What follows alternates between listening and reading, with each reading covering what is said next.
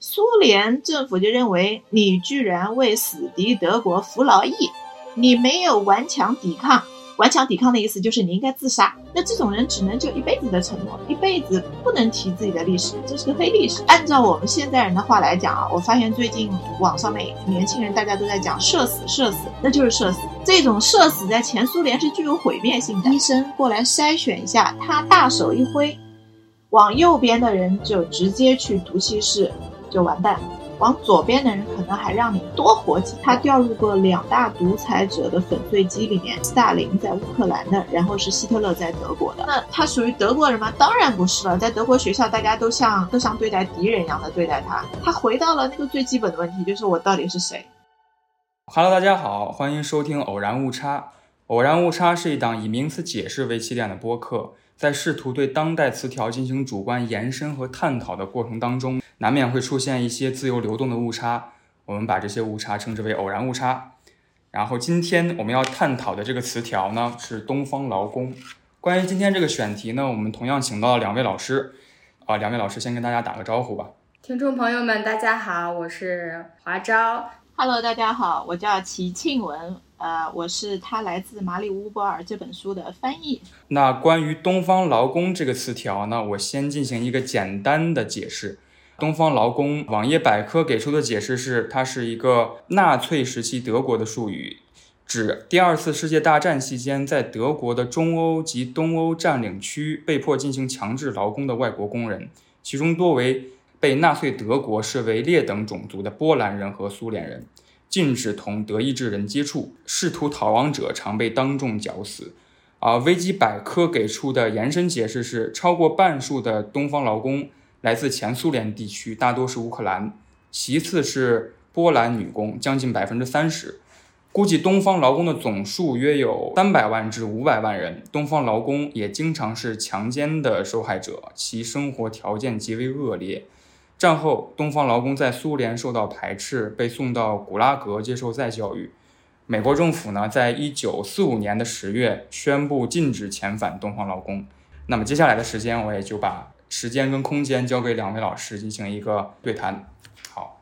谢谢秋实。今天呢，主要就是为什么要和大家分享这个所谓的叫“东方劳工”这个主题。一个契机呢，是因为前段时间。国内上映了《波斯语课》这样一部电影，而且引发了大家的各种热议吧，相当于。再一个呢，就是在今年年初的时候，沈老师出了一版《朗读者》的新版，相当于这两部作品都是关于二战历史的。就是我们在今年上半年的时候出了一本叫《他来自马里乌波尔》这个书，那这这本书呢，它聚焦的群体呢，就主要是东方劳工这样一个群体，所以呢，今天就想和大家呃聊一聊这个。从嗯四十年代开始，一直到现在，其实是饱受了苦难，但是仍然为历史为大众所遮蔽的一个群体吧。所以，我们今天就也请来了这本书的译者，同时呢，也对嗯就是二战史啊、第三帝国的那呃那段时期的历史非常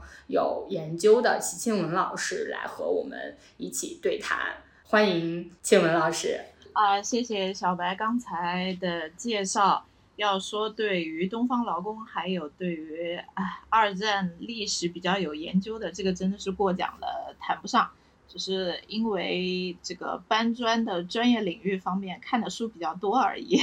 正好华昭刚才提到了波斯语课。而我觉得比较特别的是，今年上半年其实有上映两部都跟这个二战题材有关的，而且都是德语电影。那么一部是刚才我们说到的《波斯语课》，还有一部其实挺小众的。虽然我也在我的朋友圈，还有我上课的时候，哦对，刚才自我介绍的时候忘记谈到，其实我的主业是一个大学老师，就教德语和英语。我我冬季学期的时候，早上会有两个早上要教八节课的英语，就是大一的小朋友的那个 College English 大学英语，然后下午就德语。全校本硕博的德语老师就只有我一个人。冬天就是英语和德语，如果夏季学期就是暑假之前的这个学期就是纯德语课。我个人喜欢把它就是语言加上。历史文化背景、社会国情这些一起能够教给学生的这个。啊，再讲要偏题了，没有没有，因为这个对于对对于我自己来说是今天是新消息了哦，居然齐老师还教英语，然后业余就是搬砖，搬砖就是翻译了，就是做这种译者的工作。哦，回到刚才我们讲的，就是今年上半年那个公映的国内公映的两部电影，而且时间靠得很很紧。我记得大概波斯语课差不多是三四月份，然后紧接着就在五月份的样子，然后又有一部比较小众的叫《克里尼案》的波斯语课，它在网上讨论的一直比较热门。因为它获得了各种各样的奖项啊，而且的确，它这个讲述故事是一个以前从来没有导演用过的一个讲述故事的方法。在这儿我不剧透，但是作为一个德语从教者，就是我的角度来看，我觉得这个电影有它的牵强的地方，也有一些我的朋友啊，我们会在一起讨论说，这个电影用语言套语言来展示二战时期纳粹是怎么迫害犹太人的这种残酷。他其实也再一次讨论那个一直被提起的话题，就是无意识的恶，因为里面那个想学波斯语的那个德国的军官，他并不是直接迫害犹太人的那种，他只是这么一个迫害机器的上面的一个极其微小的齿轮。我个人更喜欢的不是波斯语课，我个人更喜欢的，我比较关注的是后面那部叫《科里尼案》。它其实也是根据德国一个比较著名的小说改编的。那么科里尼案里面帮助纳粹战犯逃脱法律制裁的这个法律条款，之前就是大众不知道。其实这个地方我也不知道，我是看了这个电影头电影才知道的。那么科里尼案，因为他是个也是法学出出身的一个从业者，他写的这个小说改编的，叙事风格。更朴实也更冷峻，它没有任何煽情的地方。我有一点点对波斯语课诟病的，就是它有点略微煽情的地方。那么总体来看呢，就是德国人他永远都在反思历史，他去曝光曾经的黑暗面，然后他从来都是不会去掩饰这个伤疤，他一次次把伤疤把这个黑暗面揭示出来给大家看。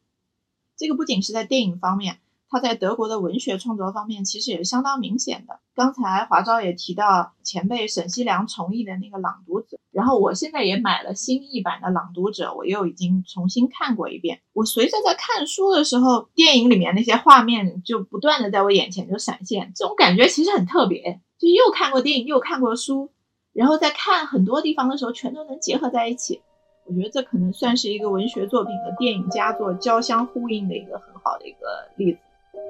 Thank you.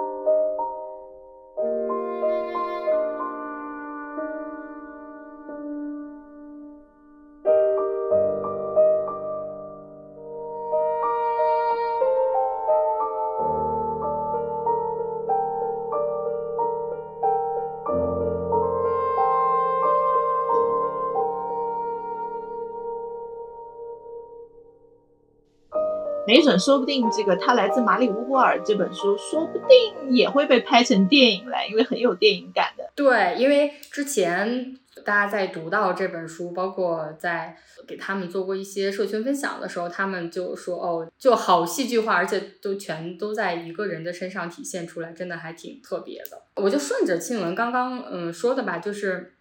因为你刚刚提到说东方劳工这个点呀，之前其实大家也都。也都不知道，我不知道是是不是因为呃，娜塔莎沃丁，也就是她来自马里乌波尔这个作者的特殊的身份，她自己是东方劳工的女儿，呃，还是说在德国，她就是有这样一个呃一直在关注这个群体的创作者。嗯，在做这本书的过程中呢，我也有去呃了解，就是所谓的东方劳工是什么。呃，东方劳工呢，其实是相对于。呃，德国而言，所谓的西方呢，就是德国西边的，比如说英国和法国，呃，以及其他呃相对西方的呃，当时被第三帝国征用来的，从事为他的军事工业所服务的一些人。然后东方呢，就是从比如说从呃乌克兰、从俄国。为什么要提东方劳工？其实强制劳工都都不合适，其实就是东方劳工，因为西方劳工和东方劳工他们之间的待遇差别是非常非常明显的。嗯，就是呃，他们西呃西方的老公可能他的待遇会稍微好一些，但是东方老公呢，嗯，一个呢从民族角度来讲，呃，所谓的日耳曼血统或者所谓的第三帝国来看，好像他的地位是仅仅仅比啊比起呃比犹太人和罗米呃罗姆人好像稍微才高一个等级。对，是的，东方老公，特别是呃乌克兰这波人，他是在。呃，处于一个非常非常特殊的一个位置，然后至于怎么特殊，就请嗯新闻来跟大家呃分享。嗯，刚才华总也提到过，就是在纳粹的那个他们的所谓的种族分类的体系里面，谁最低？这个我想带呃，就是对二战历史这个还有特别是纳粹迫害犹太人史稍微了解一点的听众朋友们应该都知道，犹太人是最最低下的，对不对？犹太人最最低下，然后跟犹太人差不多，可能稍微好那么一点点的。刚才是华昭提到的罗姆人，什么是罗姆人？罗姆人就是吉普赛人。呃，这犹太人和吉普赛人基本上是属于同类的，在于纳粹的他们那个种族体系里面是最最糟糕的。呃，东方劳工也就比犹太人稍微好那么一点点，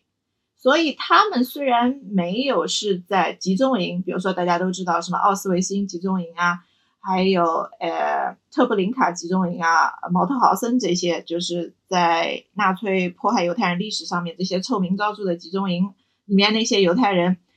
呃，东方劳工的待遇比他们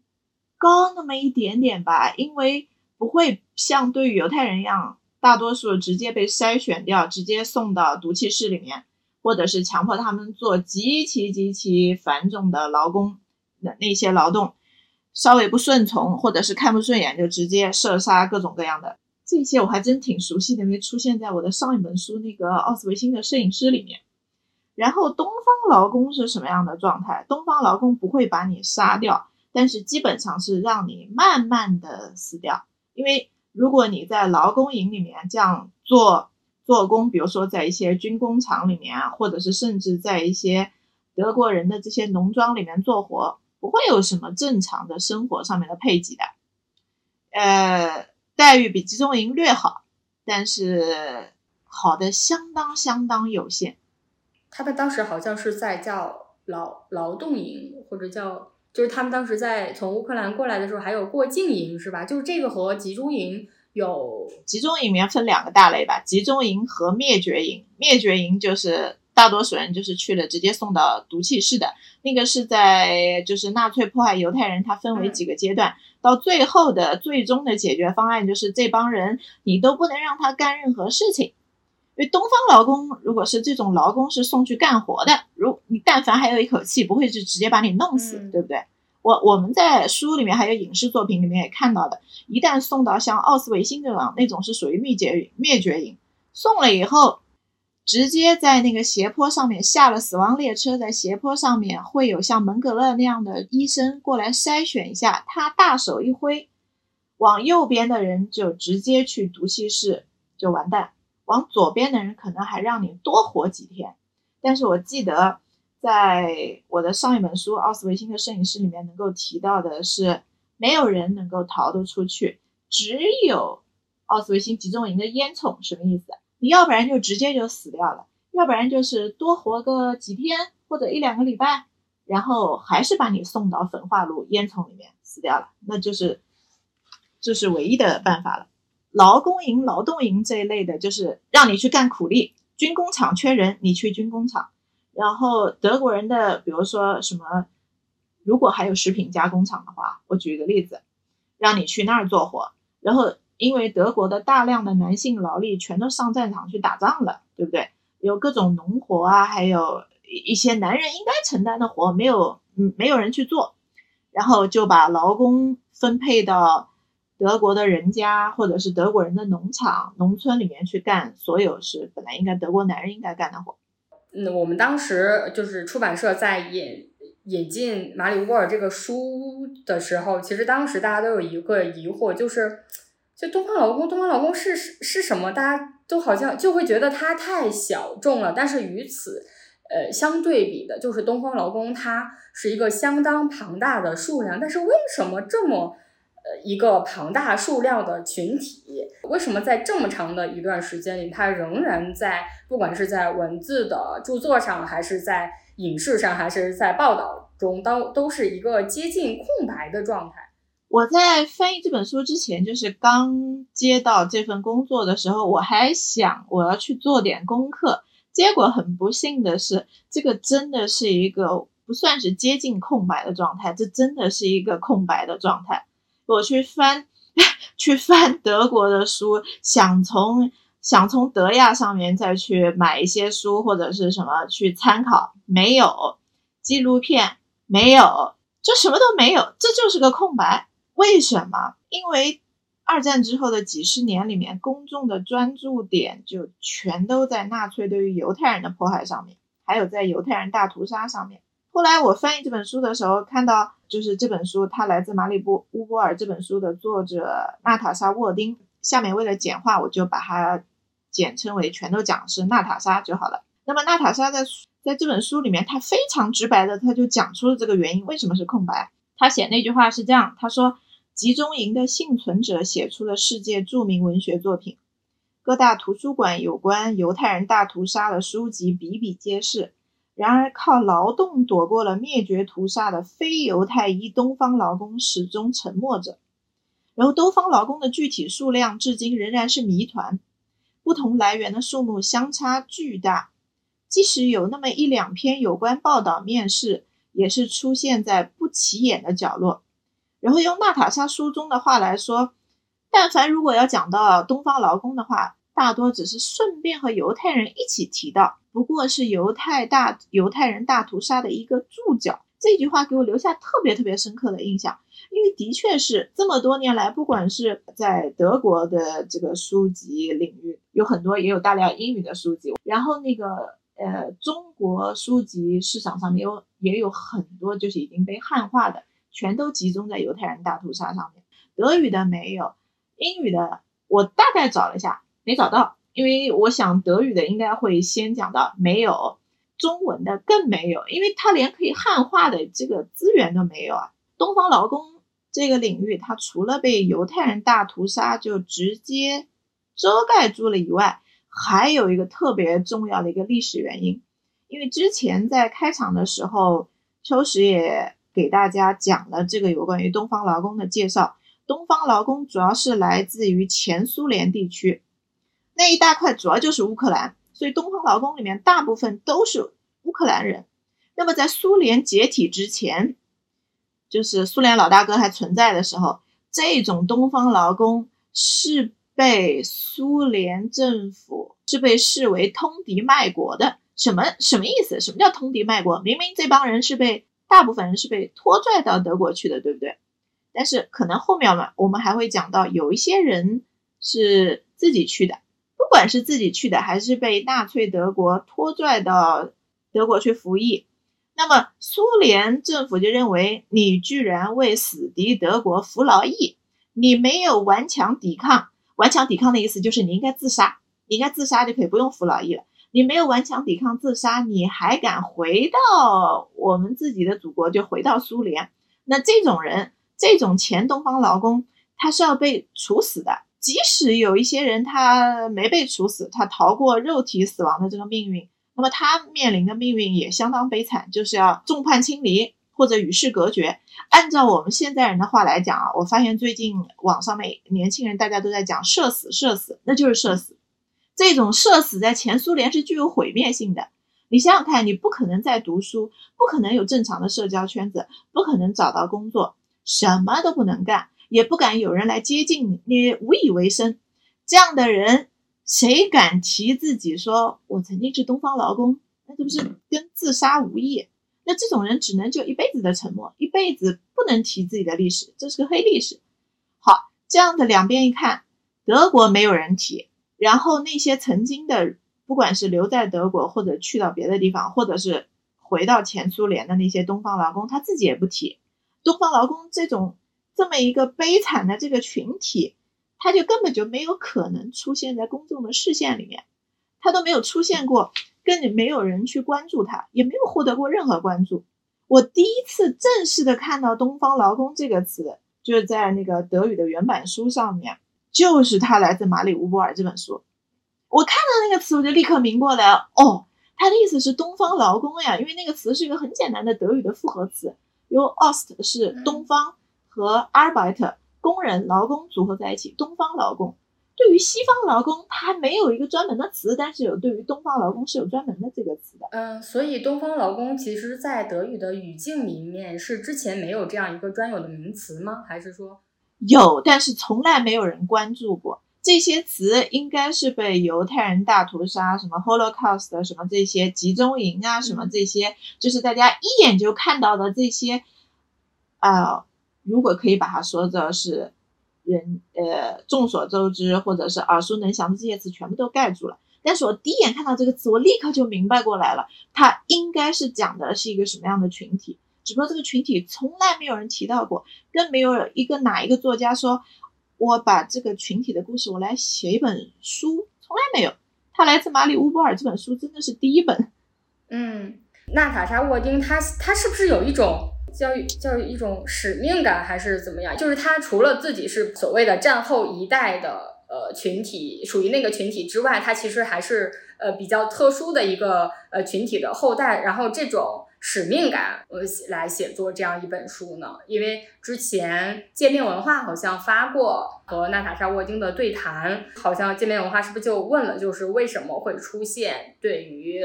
呃历史记载对于东方劳工这样一种的空白和沉默？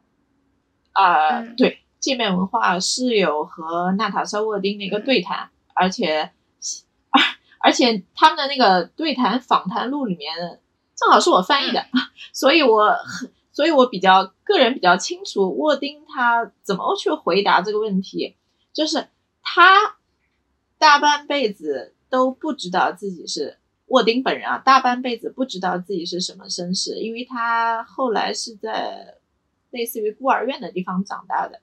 然后当他知道自己的父母曾经是东方劳工，而自己是东方劳工的后代的时候，他是有那种使命感，他认为应该把它写出来。如果不写出来的话，世人不知道。他说，如果不是像我这样的一个作家去写，作为东方劳工之女，还会有谁呢？这是他自己在访谈的时候直接写出来的这么一个话。反正，在读这本书的时候，包括在我知道有这样一个群体的时候，包括读到沃丁那个对谈的时候，我就看到那里，我就有一点 要哭了的感觉。他自己在呃十岁的时候，他的母亲也就是叶夫根尼亚就呃跳河跳河自杀了，然后他自己对自己的。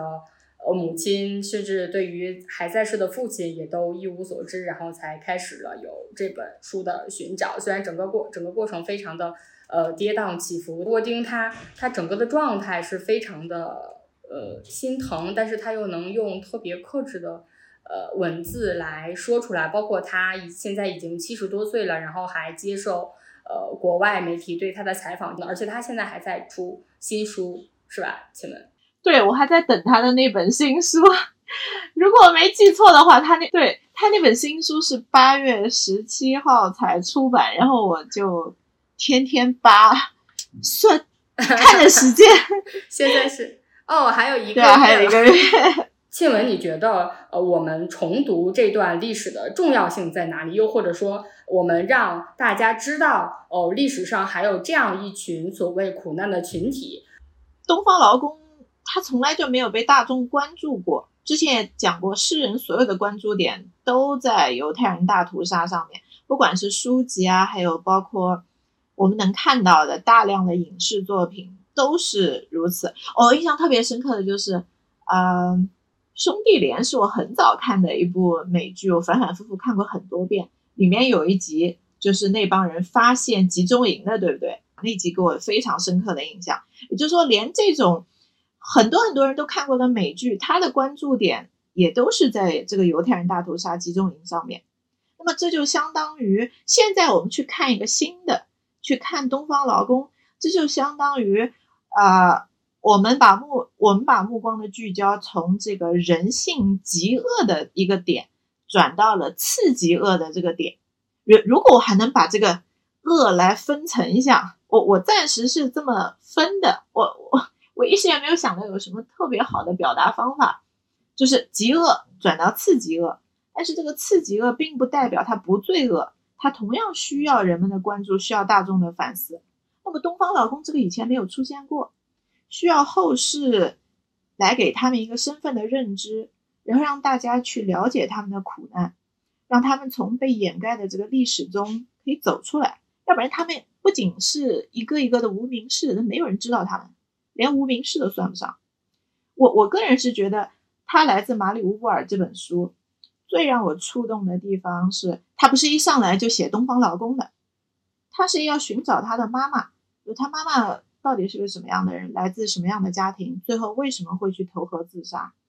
然后他通过去寻亲。讲述他母亲的生平和经历，所以才挖出来一个东方劳工，因为挖出来的是他妈妈的经历。那么我就会想，他背后还有千千万万的劳工，不管是女性的、男性的。书里我们看到的是他妈妈的遭遇，那这些背后的这些人的遭遇，又会比作者的母亲会好多少呢？诶，可能更差。我突然想到一个电影里面经典的台词，就是一个人真正死去，不是他肉体的消亡，而是他被遗忘的时候。如果你连提都没提过，那这帮人是真的死了，而且是白死了。我个人觉得这个就是最大的意义了，对抗遗忘。如果可以很简单粗暴的总结一下，就是对抗遗忘。嗯，我觉得还有一点就在于，其实东方劳工他不仅仅是被历史所遮蔽的这所谓的这一个群体，而是整个呃二十世纪苦难的一个缩影。他们是游离在，或者说是辗转流离在各个不同的地区，然后不同的思想形态中间，相当于是他们自己，他们这些历史当中的个体经历的是。呃，世纪的撕裂，我觉得是看到了自己的影子，或者是看到了自己父辈的影子。嗯，其实很大一个程度也是东方劳工遭受到的苦难之一，就是还涉及到大量的苏联历史，对不对？呃，为什么母亲会在她短短的生命中饱受苦难？正好书在我手边，呃，这里面有两句，我可以读一下。他饱经坎坷，经历了苏联的内战大清洗和饥荒，之后是二战和所谓国家社会主义的残酷岁月。他掉入过两大独裁者的粉碎机里面，先是斯大林在乌克兰的，然后是希特勒在德国的。所以这个苦难不仅仅是二战德国的，他还有跟呃俄国还有前苏联历史也非常相关的，等于是。至少我们在书的前几页可以看到是双重折磨，但是如果你细读这本书，不仅仅是双重折磨，还有其他的多重折磨。应该说，我就注意到，其实沃丁的呃娜塔莎，她的有点像双重身份，因为她自己的母语是俄语，但是呃身份是德籍俄裔。对于娜塔莎来说，呃，庆文，你认为这种双重的身份是不是也给她带来了？呃，书写的不同的视角，以及嗯，你在翻译这本书的时候，因为你是呃叫什么德籍华人，就是就是你在翻译这本书的时候，嗯，和之前译呃像呃奥斯维辛的摄影师啊，然后像海德格尔语其书啊，就是有没有什么不一样的地方能和我们？哦，OK，既然你。从是从娜塔莎沃丁的这个身份来开头的，那我就也从讲娜塔莎开头。其实准确来说，她的母语是双母语，诶，就是俄语和德语这两个语言。因为书里面也提到，他自己写的，他小时候在流亡营里面住的时候，他就去上了德语学校，然后呢，他又去了从。呃，流亡营出来以后，他又去了德国小孩都去的那种普通的小学。然后书里面有不少段落，就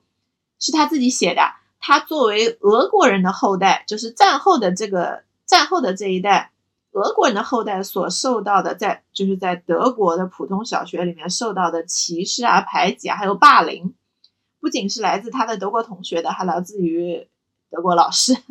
就因为他的这个身份，他的这个身份让他很难找到认同感，自己到底属于哪种人？是呃苏联人、俄国人，他又没回去，他爸妈也不敢带他回去，爸妈自己就害怕。那他属于德国人吗？当然不是了，在德国学校，大家都像大家都像对待敌人一样的对待他。他回到了那个最基本的问题，就是我到底是谁？我来自哪里？我该去向何处？然后这几个问题就始终贯穿在娜塔莎的这个文学创作里面。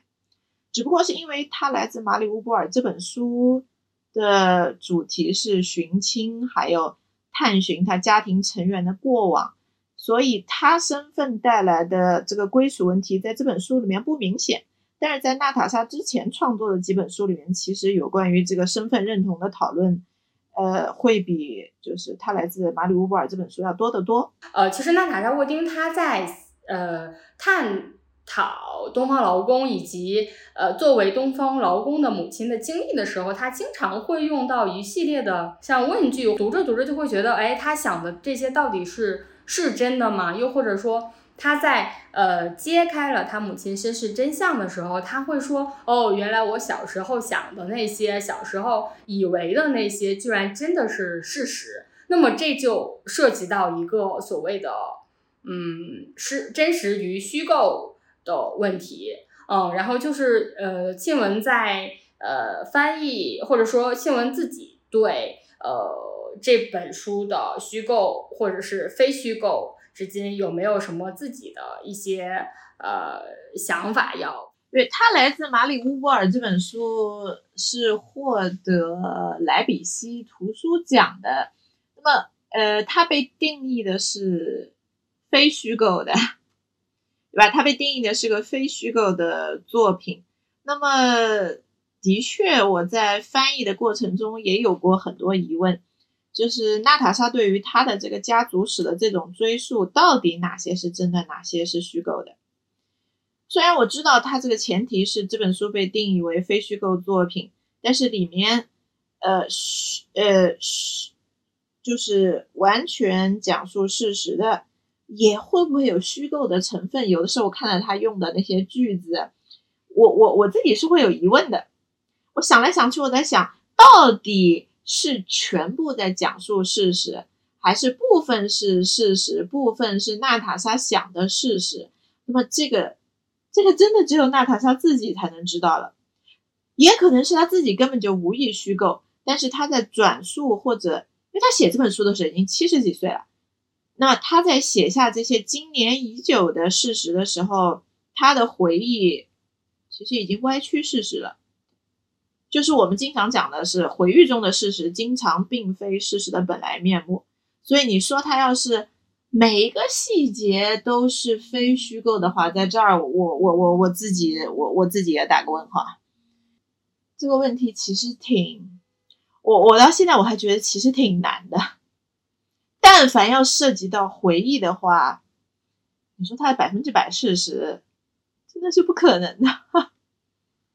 嗯嗯嗯，就是还是有很多文学的成分在里面，包括你之前呃呃在上一部译作《奥斯维辛的摄影师》里面，嗯，它其实是很多照片嘛，就因为照片它是不是也是不会骗人的？就是因为呃我我现在也记不太清，我当时读那个《奥斯维辛的摄影师》的时候，我记得里面有一个片段和他来自马里乌波尔惊人的相似，就是说他说他说呃那些呃集中营的名字都像。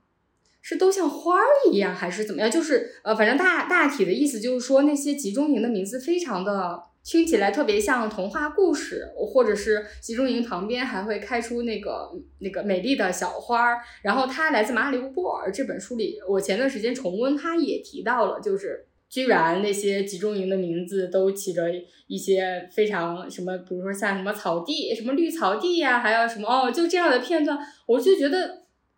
你看了之后就特别难受。我我大概知道你讲的是哪一段了。那个奥斯维辛的摄影师里面好像有一个章节叫三色堇。三色堇，三色堇就是我们俗称的蝴蝶花，就是那个看上去像个人脸一样那个小花。我还我现在还能记得那个章节的内容，就是在在这个摄影师工作的那栋楼的下面，不知道谁搞了一个花圃，然后里面就开出了三色堇。你想想看，在那一个充满了死亡、虐杀，然后那么灰暗的地方，居然会有这种鲜艳色彩的花。然后，其实不管是在集中营里面的人，甚至是那些平时跟魔鬼一样的纳粹的军官，他们居然都喜欢这喜欢这个花，然后就让摄影师把这个花拍了照片，还做成明信片，还拿来卖。当然，犯人是不可能买的了，他们分分钟都面临死亡。呃，是那些纳粹军官拿来买，然后还明信片寄回家，我就觉得，对这个给我留下特别深刻的印象，就是。在那种地狱一样的地方，然后有这么美好的东西，啊，这更是一种对比，而且是讽刺。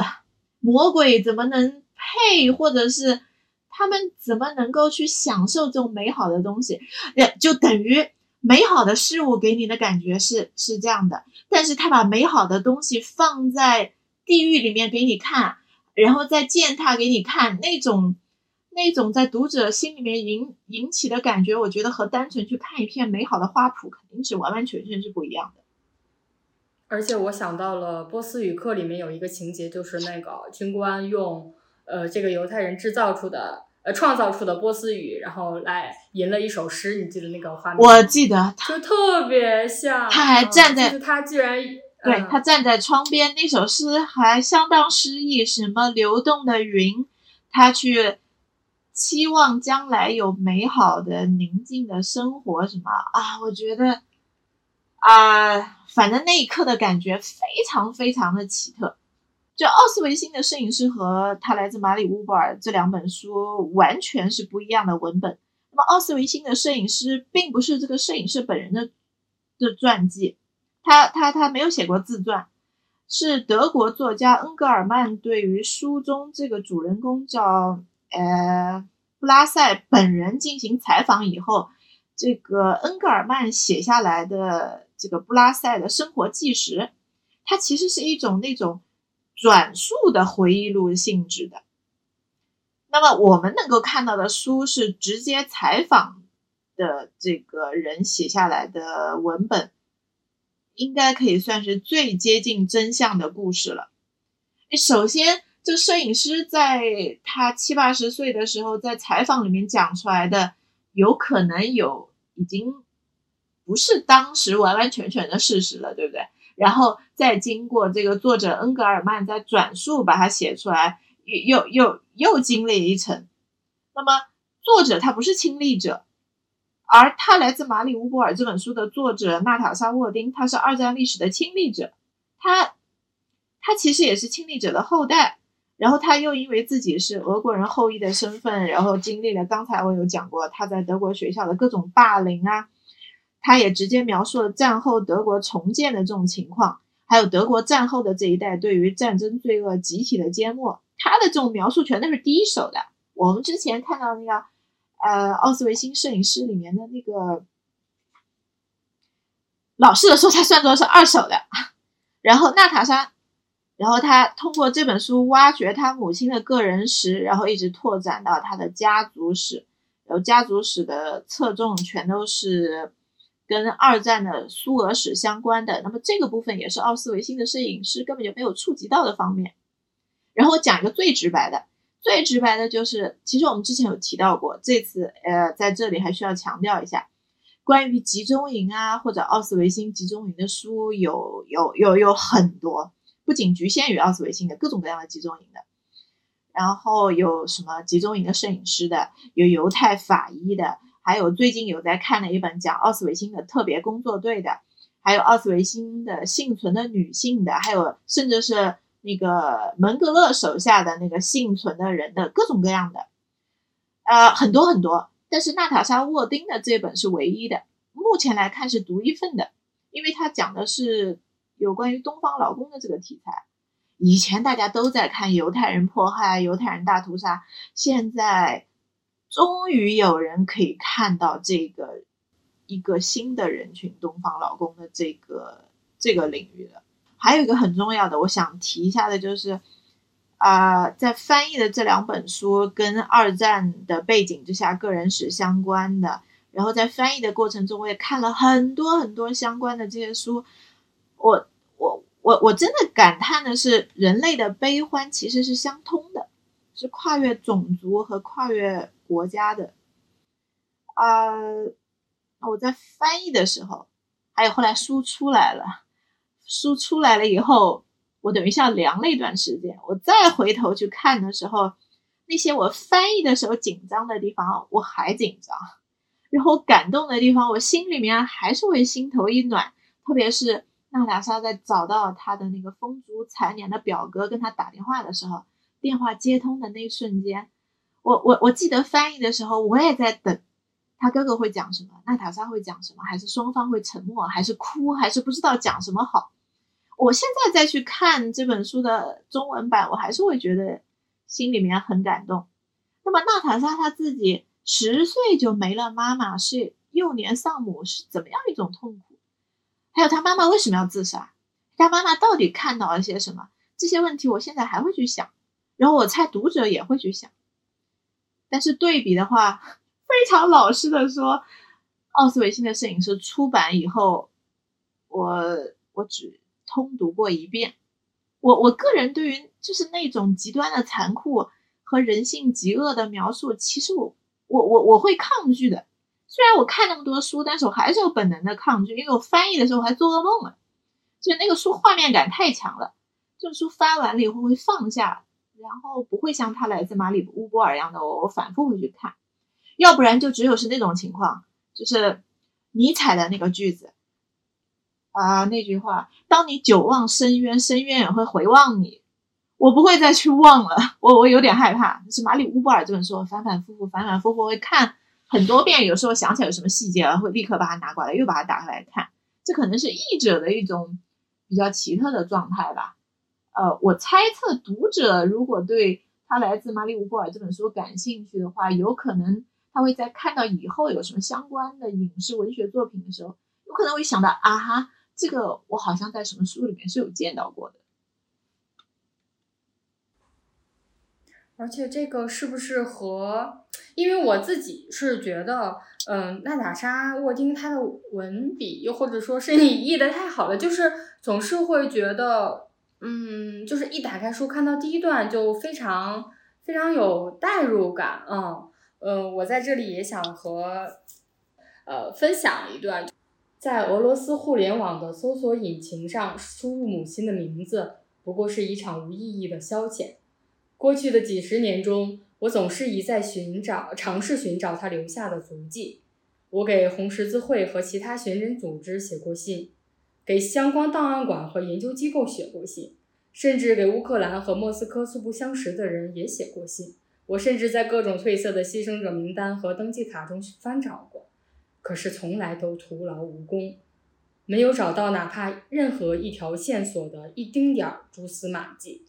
我找不到任何一个模糊的证明，证明他在乌克兰生活过，证明他在我出生前的确存在过。在最后，也想和呃听众朋友们呃分享一个。呃，就是关于家族史的书写问题，因为嗯，娜塔莎在界面文化的采访中，她也是鼓励今天的年轻人书写自己的家族史，因为娜塔莎她书写了自己母亲的家族史，那么呃，她也鼓励今天的呃我们来书写自己的家族史。呃，庆文，你觉得追溯家族史对于今天生长于呃和平年代的年轻人而言还重要吗？又或者说，嗯，信息呃信息的日益发达是让呃，我们回溯家族史变得更加容易了，还是呃，还是更加困难了？我们应该怎样来记录自己的家庭？应该如何来看待家族的历史？就像我这样的八八零后，完了暴露年龄了，我八二年的八零后吧，典型的八零后。像我这样的八零后，我是曾经有真正认真考虑过，我也书写我自己的家族史的。为什么？因为我的。父辈他们经历过很多建国时期的那些各种各样的历史阶段，那么这些历史事件对于个人和整个家族的冲击还是相当显而易见的。然后甚至也有影响到不少到呃，影响到不少我个人的成长轨迹。那么，我想写下家族史，其实初衷还是我之前有提到过的四个字，就是避免遗忘。我想去纪念一些逝去的长辈啊，写一下他们的故事啊，也想写下一点什么留下来给我的后辈来看。但是有关于这个问题，我之前就有考虑过，因为娜塔莎在她的那个采访里面有讲到这个话，她鼓励。他鼓励，哪怕是在数码时代，哪怕是现在这个信息信息时代，是鼓励年轻人去写家族史的。然后我就在想，如果是基于我们国内的这个环境，这个问题到底怎么怎么去考虑？也就我最后得出来的答案可能会比较遗憾一点，我就实话实说了，就是在我认识的我的学生的这代人，就我我的学生就大学生的这个群体，九零后、零零后，呃。他们大多没有这样的概念了，就是我我有跟一些我跟我关系比较好的学生有去聊过这个，然后他他的这些孩子的想法是，他可能会觉得某个长辈经历比较有趣啊，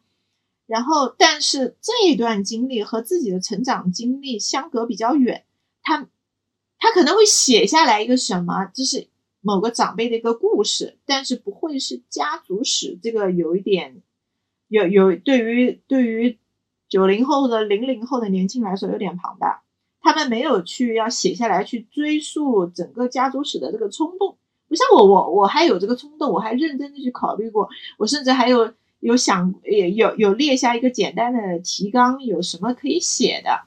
一代人有一代人有一代人自己的成长的环境，去强求年轻人一定要去书写这个有点艰难。就我觉得，基于这个问题，如果能够，嗯，能够鼓励当下的年轻人去多阅读，去去去关注这个方面，多了解历史，或者多了解自己家庭成员曾经经历过的故事，以及背后涉及到的大环境啊，我们国家的一些历史上面的事件、一些故事，我觉得已经很不容易了。或者是不是我我我我我我很老实的，也可以跟啊。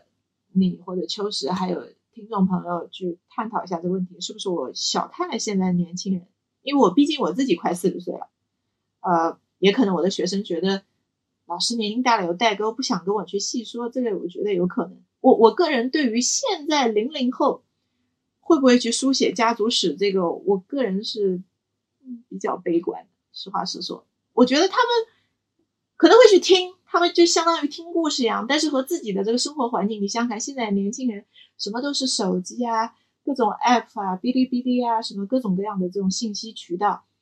他的关注点和像我这样的快人到中年的人的关注点肯定不一样的。你叫他去写家族史，我觉得这个这个对于他现在的生活背景来说有点远。嗯。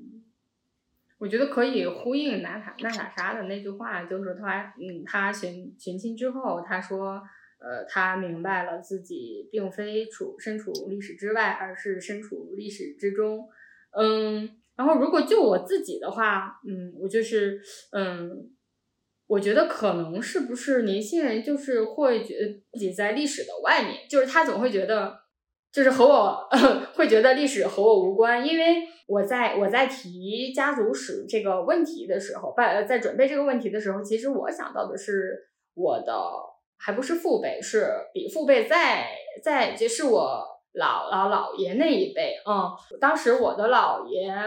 他的父亲，嗯，他的父亲在我姥爷应该是十六岁、十七岁的时候的就抛抛妻弃子，然后自己去南方了，因为。呃，当时所谓的叫外祖父、曾外曾外祖父，呃，就是他在呃四九年之前一直是在从军的，嗯，所以他在南在南方停留的时间比较长，所以四九年之后他就直接在那边自己成了成立了自己的第二个家，然后他就把北方这个家相当于是就直接。呃，抛弃了的，就为什么我会知道这个事情？因为我在问我，呃，我我有一次和我姥爷和我祖父交流的时候，我祖父告诉他，其实呃，告告诉我，其实他小时候的呃学习成绩是非常非常好的，但是呃，因为嗯自己的父亲呃就是抛弃了他们一家子，所以他作为长子的他不得不拾起担起整个呃家庭的重担，所以很早就辍了学，而且我呃嗯祖呃外祖父的女儿，也就是我的第呃大姨，嗯，她当时是呃就是去了南方的，因为我当时那个曾外祖父就是对这件事情一直非常的介意。呃，所以他呃去世之前就交代他的第二位妻子，就是说要照顾好他的后代。所以当时我呃呃那位呃女性的老人或者叫老太太就把我的大姨接到了南方去，然后就导致了我们家呃我的大姨和我母亲和我舅舅和我的二姨，就是他们是一个分裂的一个状态，然后我大姨就永远的留在了南方，然后。我的舅舅和我们家族这边就一直在北方，就是历史在我们家是有一个非常明显的一个印记的，所以我才会知道哦，我当时呃原来是那个样子的，原来历史和我有关系。但是如果呃呃现在更小一点的小孩子，他可能嗯不会有这么近的距离感，我是觉得。对，我不知道和这个是不是也有关系。我我也是这么想，就是现在的年轻会觉得哦，OK。那么我爷爷奶奶是怎么样的？我的外公外婆是怎么样的？但是他们是他们的故事，啊，我就是我，我还这么小，他们的故事跟我没什么关系，觉得距离自己太远。呃，刚刚我们呃也一直在聊他来自马里乌波尔，在聊关于寻找母亲的故事。那倩文能不能跟我们分享一些你所呃知道的、直接或者是间接接触到的关于二战个人史的故事？呃，以及有没有一些嗯比较印象深刻的细节，就打动你的片段？我有一个印象非常深刻的片段可以和大家分享，就是它也是二战中个人史的故事，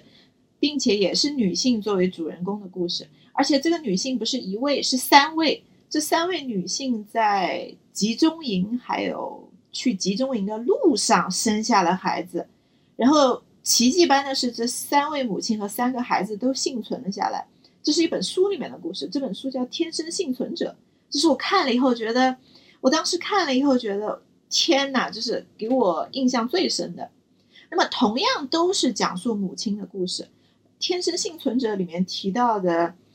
呃，或者说他呈现出来的这个状态，完全是他和他来自马里乌波尔里面是完全不同的。那个片段是。在开往集中营的死亡列车上面，这三个母亲中间的其中一位，她叫安佳。然后安佳她遇到了，就是在路上有一些会看到他们觉得很可怕，然后会给他们主动提供食物的那些村民，是这么样一个片段。呃，我我把书拿过来，然后有把这个片段基本上写下来。他讲的是。那个农民看见安家的时候，吓得脸色煞白。安家永远忘不了他脸上的表情。他看见的是我这具正在怀孕的行尸走肉，我几乎就是活着的骷髅，还挺着一个大肚子，没有头发，肮脏的难以想象。一个拿着枪和皮鞭的党卫队指挥官就在旁边，